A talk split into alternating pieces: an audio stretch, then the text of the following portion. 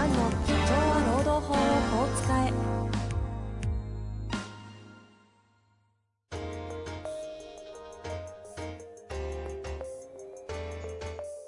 法律の下で展開されるビジネスの世界。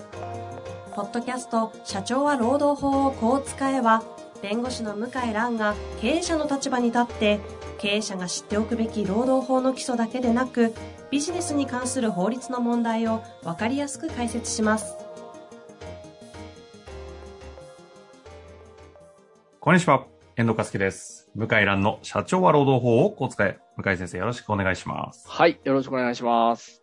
さあ、今日も行きたいと思いますが、はい。最近ね、あの、ヨタ話と言いますか、冒頭話が盛り上がりすぎて、あの、7、8分いっちゃったりするんでね、ちょ早速たまには質問行きましょうか。はい。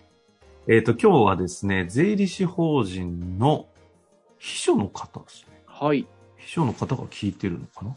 はい。えー質問いきたいと思います。で3つあるので、ちょっと、ズバズバと 言っていただいた方がいいのかな？いきたいと思います。はいえー一つ目。労働法が労働者に有利というのは向井先生のポッドキャストを聞いて深く理解できるのですが、はいそ。もそも労働法ができた背景と歴史、そこから読み解く向井先生のご意見をお聞きしたいです。お二つ目。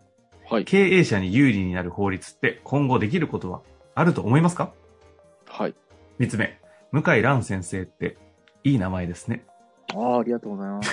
どんな質問だよ。ありがとうございます。質問じゃない。じゃあ、ということで、1個目。まず、まあ、歴史背景のとこですかね。ちょこちょこね、喋ったことありますけどさええ、あの、何回か喋ってると思うんですけど、まあ、もともと明治時代、あ江戸時代は農業がしほとんど、産業のほとんどでしたから、日本は、えー多少、こう、なんだろうな、工芸製品っていうかね、作るぐらいはありましたけど、こう、国内だけで全部賄って、で、農業が産業の主流でしたけど、その、イギリスで1600年代起きた産業革命が百何十年遅れて日本にも明治維新とともに来まして、で、あの、機械を使うようになったんですね。で、主にその防食工場で、うん。えーこう、なんななんですかねなな、何を作ってたのか僕も正確にわかんないけど、あの、ああいうこう、布とか、ああいう繊維的なものですかね。繊維商品なんでしょうね。生地とか作ってたんでしょうね。で、それを作るんだけど、機械が主役になったんですよね。農業って人間が主役だったんです、江戸時代までは。で、その、まあ、いわゆるこう、24時間交代制で、機械を動かして最大限働かして物を作るってことをやり始めたんですね。そうすると、ひうんうん日没、日が、日が昇って日が沈めば仕事が終わりだったのが、もう24時間働け、働か、働けば働くほど利益が出る仕組みなんで、もう大量に人をですね、地方から引っ張ってきて、場合によっては借金の方に引っ張ってきて、若い女性がメインですけども、そういう人を紡績工場に詰め込んで、えー狭い量に詰め込んでですね、で、まあ、睡眠時間6時間で、労働時間15時間とか、そういう仕事をさせたんですね。うんうんで、結核の病気が流行ったりして、で、集団で結核になって大量に人が死んだり、うん。うんうんまあそういう1800年代の後半はですね、まあ、ひどいことが行われてきたんですね。で、それで明治政府はですね、重い腰を上げて、で、これはまずいと。まあ実はあの、これ、明治政府自身がまずいと思って、あの、こう、民間の人から言われてやったんじゃなくて、民間の人は反対したんですね。要するに資本家の人しか有権者いなかったから、当時は。ああ、そっかそっかそっか。うん。普通選挙制じゃないわけですよね。あの、要するにお金持ち以上しか有権者いなかったんで、おなるほど。金持ちのために仕事、仕事すればよかったんですよ、明治時代は。で、お金持ちの投票で決まりますから。明治政府側は国民を守るために。そうなんですよ、実は。私調べたら、あの、違うんですね、こういう。いろんな人が抗議してできたんじゃなくて、もう明治政府がもうあまりにも気の毒だから、明治政府の有志が調べて、なんじゃこりゃってなって、で、いろんな本を作って、えーっと、名前忘れちゃったけど、そしたら日露戦争起きちゃったんですよ。はあ、はあは で、それどころじゃなくなっちゃって、日露戦争が終わるか終わる間際ぐらいだったと思うんですけど、国会に法律を作っ上げて、で、でき。たのが工場法っていう法律なんですよ。あ、その頃にできてるんですか？う。そうなんです。日露戦争の後。へえ、日露戦争の頃ってそうですよね。戦時、戦費ないのは、あれか、イギリスからのそう。そうそうそう。ロスチャイルド？そう。あの頃に、そのところに何？終わった後に労働法できてるんですか？そう。へえ。非常に外国からお金借金して、もうギリギリで日露戦争を買って、で、なんとかこう、ロシアの侵略から免れたっていう時期なんですよね。はいはい、そうですよね。その時期に、あの、もうこんな労働環境はダメだろうってことで、やっと帝国議会当時の国会も動きまして、えーで、法律が成立したのが、その、工場法っていう法律なんですね。なるほど。はい。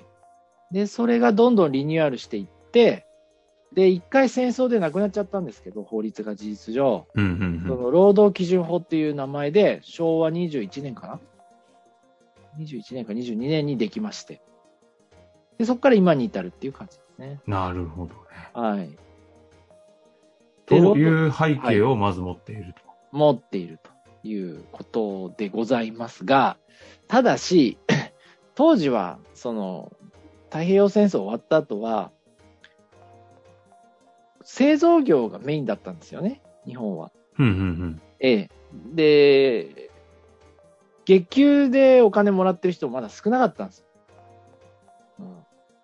うん、ななんで、製造業の工場で働いてる人だけが対象だった事実上。はいはい。ところが、まあ、テレビはできるわ、パソコンはできるわ、インターネットはできるわって、まあ、この2、30年目まぐるしくこう、変わりまして、うん。今の仕事の仕方は、その、太平洋戦争終わった後、誰も考えてなかったわけですね。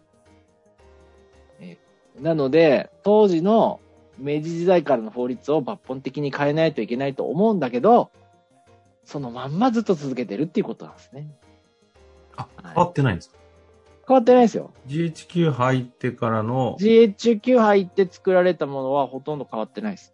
あそ、そ、そこで思いっきり今の形に変わったんじゃなくて、当時のやつが踏襲されて今に至ってるんですか？ね、GHQ が関与して作られたものが今のほとんど半分、3分の2ぐらいは変わってないですね。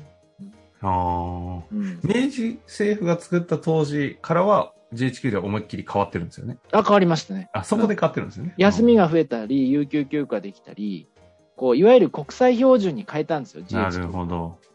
国際標準に変えて、えーで、それは、あの、非常に良かったんだけど、ただそこから変わらない。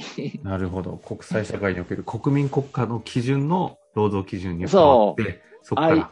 はい。ILO 条約ってあって、はいなんかやったことありますね、そんなこと。あはい。ーそう、有名な条約だ。その ILO 条約に従って変えてったんですね。ええなんだけ今ど、そういう意味で言うと、先進国と言われる国は、国民国家は、はい労働法は、ど、どう、リニューアルは日本ぐらいなんですか？こんなに変わってないのって。うん、日本ぐらいだと思いますね。うん他、は、まあ、どんどん変えていますね。うん。あの、EU 諸国は特にですね、まあ、いろいろ変わって、かいあの、国によってバラバラですね。うん。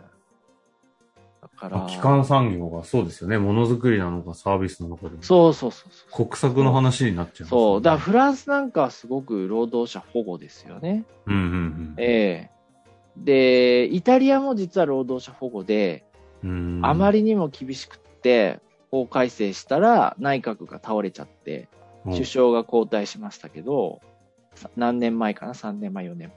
でもやりきりましたね。禁解雇、解雇規制緩和したのかな？うん。厳しすぎて。そう。だ EU 諸国はですね、大体厳しいですね。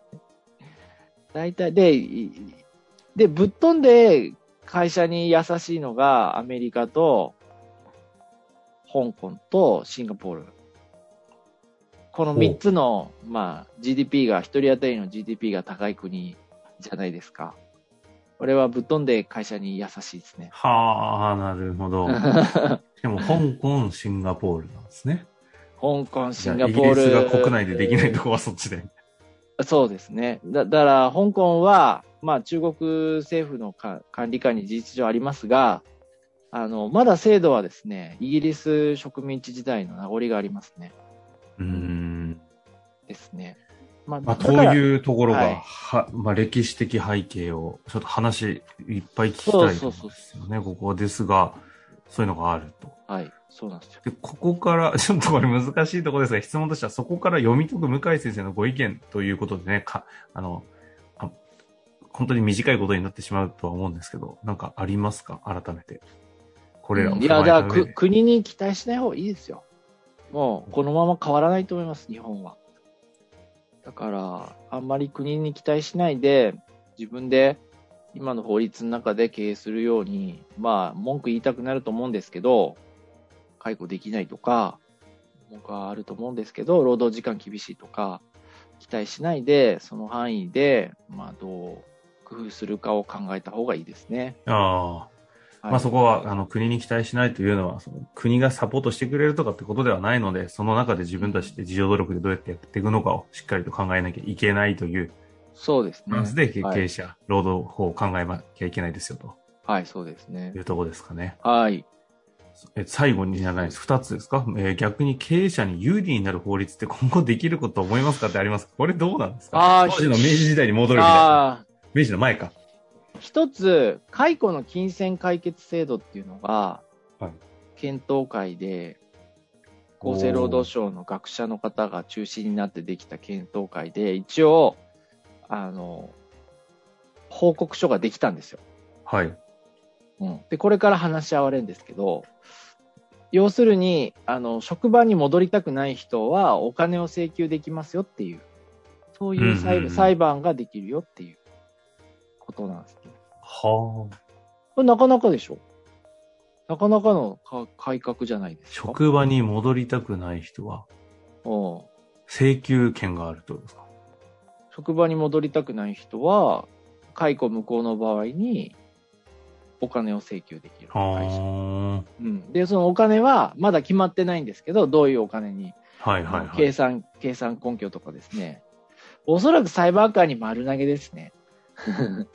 なるほど。うん考えるとはいえちなみにここはえっと、一旦はどういうシーンを想定してっていうのがき基本の考えになるんですか？いや、やっぱり、私、会社でやってるけど、ほとんどの人、解雇されて戻りたい人いないんですよ。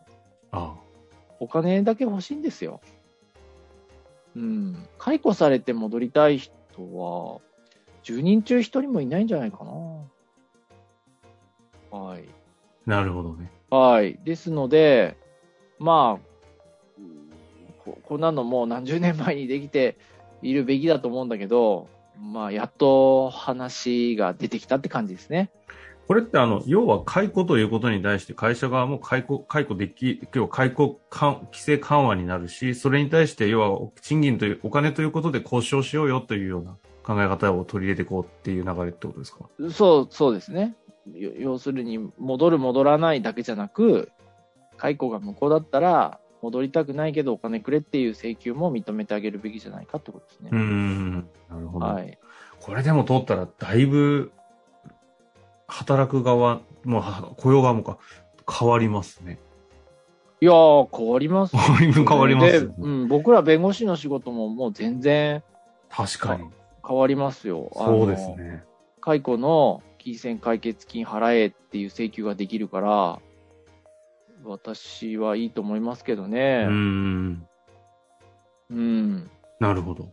はい。よりなんか弁護士の仕事になっていく流れになりそうなとこもありますよね。ですよね。例えば、こういう使い方もあるんです。今思いついたんですけど、例えば、やめてもらう、やめてもらわないで話し合いがつかないと。例えばですよ。お金で。うん。うん。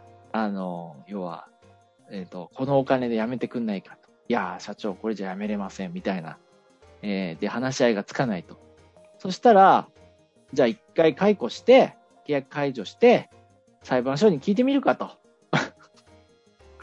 なるほど。うん。で、裁判所出したお金で、それで、和解しようじゃないけど。和解しないかと。なるほど。うん。いうやり方。まあ、ちょっとね、僕のこの軽い感じで日本人に馴染むと思えないけど、そういうやり方だっていいわけですよね。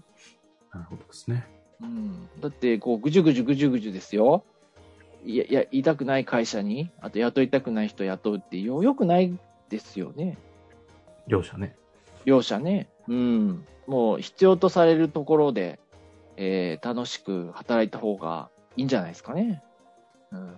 まあ、ということでやってまいりましたが、いや、それはまだ、え、ど、と、最後にですけど、どういう段階にあるっていうことなんでしたっけ？あ、今ですね、その、えっ、と、厚生労働省の検討会っていうところは終わったんですけど、これから労政審議会って言って、こう、法律の原案を、こう、学者、労働者団体、使用者団体で話し合う、そういう集まりがあるんですよ。そこで、話し合いがなされるっていう。なされるこれから。